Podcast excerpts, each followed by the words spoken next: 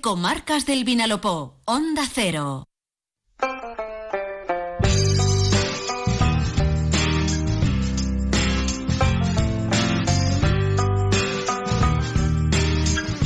La una y once minutos, me encanta cuando por fin llega este ratito en el que nos relajamos y disfrutamos de buena literatura y buenos libros.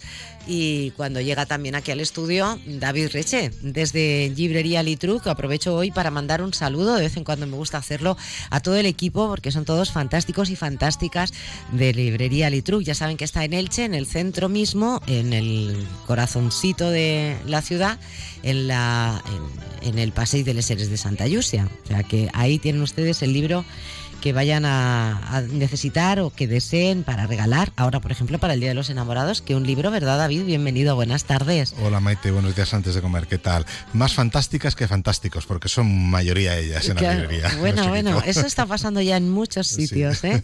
Decía que un libro es un regalo estupendo, que no es solo para regalar en, en Navidad o en el Día del Libro, con no, San Jordi. El Día de los Enamorados, una cosa preciosa. Díselo con un libro, efectivamente. Y además en San Jordi que se regala eh, un libro y una flor una, y una rosa, pues ahora para San Valentín tenemos también muchas propuestas muy interesantes. Uh -huh. Un libro de poesía, por ejemplo. Por ejemplo, hay poesía muy bonita, hay, hay novela, hay comedia, eh, hay ciertas cosas muy interesantes. Mira, un libro que nos ha llegado de que se llama Venus en la mesa, que es sobre recetas con pasión. Oh, qué bonito, qué chulo. Es bueno, cocina con pasión. Pues ya lo saben, para, para cocinar con pasión o celebrar el Día de los Enamorados con pasión y con ternura y con todo lo que nos traen los libros, ahí está Librería Litruc. Y aquí está David, que se nos echa el tiempo encima, porque además hoy nos traes un libro de un actor que su nombre lo dice todo. Vuelve Eduardo Mendoza. Vuelve Eduardo Mendoza. Yo tenía ganas de volver a leer un libro de Eduardo Mendoza, además de estos tan divertidos. No sé si recuerdas la serie del detective este que estaba un poco loco, uh -huh. el, mister eh, el, el, el, secreto de la quita... La quita embrujada. La quita embrujada misterio del tocador de señoras, de señoras, El laberinto de las aceitunas. Pues, eh, pues es algo similar, esta vez no son detectives, son muchos y son tres casos diferentes que parece que están eh, engarzados, enlazados entre ellos. Es una organización que hay en una organización escondida, apartada del Estado, que en su momento se creó en el año cuarenta y pico y que ha quedado en los márgenes del Estado y que a partir de ahí, pues esta gente va a estar investigando casos que ningún otro cuerpo policial quiere, puede o debe investigar. Bueno, y en concreto el título de este libro es Tres enigmas para la organización. Ya les digo que atentos a partir de ahora los próximos tres minutos, que viene el resumen y la presentación de la novela, y a mano el teléfono para marcar, si ustedes quieren conseguir un ejemplar, el 96 666 57 87. 96 666 57 87. Nos llaman, responden una pregunta muy sencillita y se llevan un libro de esta novela, Tres Enigmas para la Organización, que bueno, ya nos has contado, ¿no? Eduardo Mendoza eh, crea para esta novela una organización semipolicial, podríamos sí. decir, que investiga determinados tipos de casos. Eso es, digamos que casos que, por ejemplo, en la actualidad eh, no se sabe si ha de investigar los Mossos de Escuadra, la Guardia Civil, la Policía Nacional, porque transcurre en Barcelona y retrata muy bien la Barcelona actual, esta novela, pues esta organización que ha quedado un poco olvidada en la organización del Estado, pues están ellos ahí para investigar estos casos. En este caso hay tres casos que quizá tengan relación entre ellos. Un yate llega a Barcelona y su propietario desaparece, no se sabe nada de él, aparece muerto seguramente suicidado alguien en un hotel de mala muerte en las Ramblas de Barcelona y también una empresa Conserva Fernández cuyas cuentas no está muy clara y quizá hay un desfalco, hay algo más, hay algo raro en la administración de esta empresa Conservas Fernández. Y el jefe de organización dice, esto seguro que está, está entrelazado.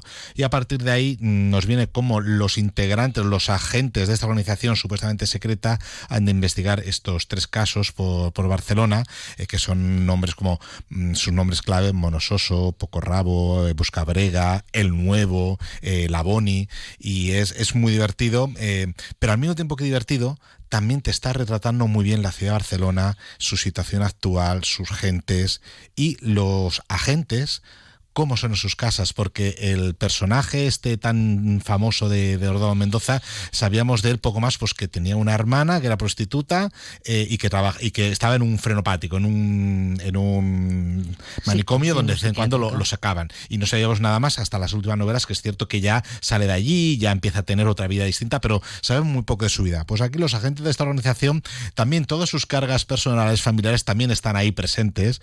Y entonces es ese contraste entre esa vida supuestamente o, relativamente normal con luego mm, esta organización disparatada, muy de película de Fesser o de incluso de Juan Luis Cuerda, porque yo me he estado imaginando este libro todo el rato que hubiera estado rodado por Juan Luis Cuerda y que hubiera sido, vamos, un encaje perfecto. Muy bien. Veo que te ha gustado, ¿eh? Sí, sí, me ha gustado mucho. Bueno, pues ahora eh, seguro que le va a gustar también a alguno de nuestros oyentes, el más afortunado o afortunada, que llame ya al 96 666 57 87, se hará con un ejemplar de este libro. Mientras llega esa llamada, Ah, que ya ha llegado. Es que claro, es que lo has pintado de una manera que no se podía dejar pasar. Hola, buenas tardes. Hola, buenas tardes. ¿Con quién hablamos? Adrián, Adrián Escalapés. Adrián, una pregunta muy facilita, chupada, ¿eh? ¿En qué ciudad transcurre la trama de esta novela de Eduardo Mendoza? Pista, como casi todas las novelas de Eduardo Mendoza. Sí, sí, esa, esa es la facilita pregunta, en Barcelona. En Barcelona. Pues un ejemplar ya le está esperando en Librería Litruc directamente a Adrián cuando usted quiera. A partir de esta tarde ya se puede pasar por allí y llevarse tres enigmas para la organización y que lo disfrute mucho. Un abrazo, Adrián. Muchísimas gracias, muy amable. Gracias. un saludo, Adrián. Bueno, pues cuéntanos eh, muy rápidamente porque tenemos que recordar que está en marcha el concurso de microrelatos con La Niña de Oro de Pablo Mauret. Eso quiere decir que los relatos han de comenzar con la primera frase de esta novela que es... Esa frase es, el amor adolescente es un espectáculo de fealdad plazo hasta el jueves de esta semana, 15 de febrero, a las 8 de la tarde, para escribir hasta tres relatos que no tengan más de 100 palabras. A partir de ahí, eh, ¿cuándo mm, tendremos al propio autor? Que estoy ansioso. El, mismo autor, Pablo Mauret, el lunes que viene eh, lo tenemos en directo desde Buenos Aires para que él decida el relato ganador. Bueno, pues vaya lujo, ¿eh? A esmerarse y a, participar. Bueno, y agenda, que hay un montón esta pues semana. Pues mira, mañana martes de carnaval se reúne el Club de Lectura de Alitru para hablar del, primer, del libro El primer caso de Namuno y contaremos además con la presencia online del autor Luis García Jambrina. Eso será a las 8 de la tarde en Alitru. El dimecres de Sendra y día San Valentín es presenta al casal Jaume I el llibre Arrelats al País Valencià de Juli Capilla, que está invitado por la Asociación El Tempir y allí estarán en punt de venda. Eh, la presentación será a les, a les set de la vesparada. El jueves 15 a las 7 y media también tenemos la entrega del premio del concurso de relatos que organiza Juan Ángel Castaño. Son 100 o 200 euros, no me acuerdo ahora, que no, está mal el premio. Eh, y nos dará las bases para el siguiente concurso. ¿Otro reto? Otro reto, efectivamente. Este con dinero, además. El viernes 16 a las 7 se presenta en el TRU la novela Change de María Dura, que es ilicitana, que reside fuera del Che y viene para presentar su novela. Y también recordar que tenemos velada gastronómico-literaria el 23 de febrero con, dos autores. Van a conversar eh, dos autores entre ellos sobre el género policiaco. Eh, viene Juan Torres, eh, autor de la, novela, la, crónica novelada Balas de Fogueo, sobre la intrahistoria de la Policía Nacional.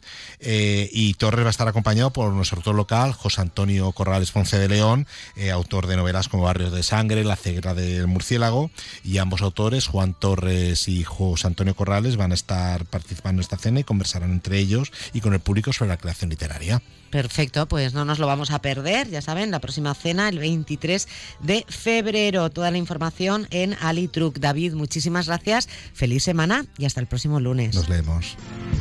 Y así llegamos prácticamente a la 1 y 20. Tiempo para las noticias del deporte y las de carácter general. Sigan disfrutando de la radio de la tarde en la compañía de Onda Cero y hasta mañana.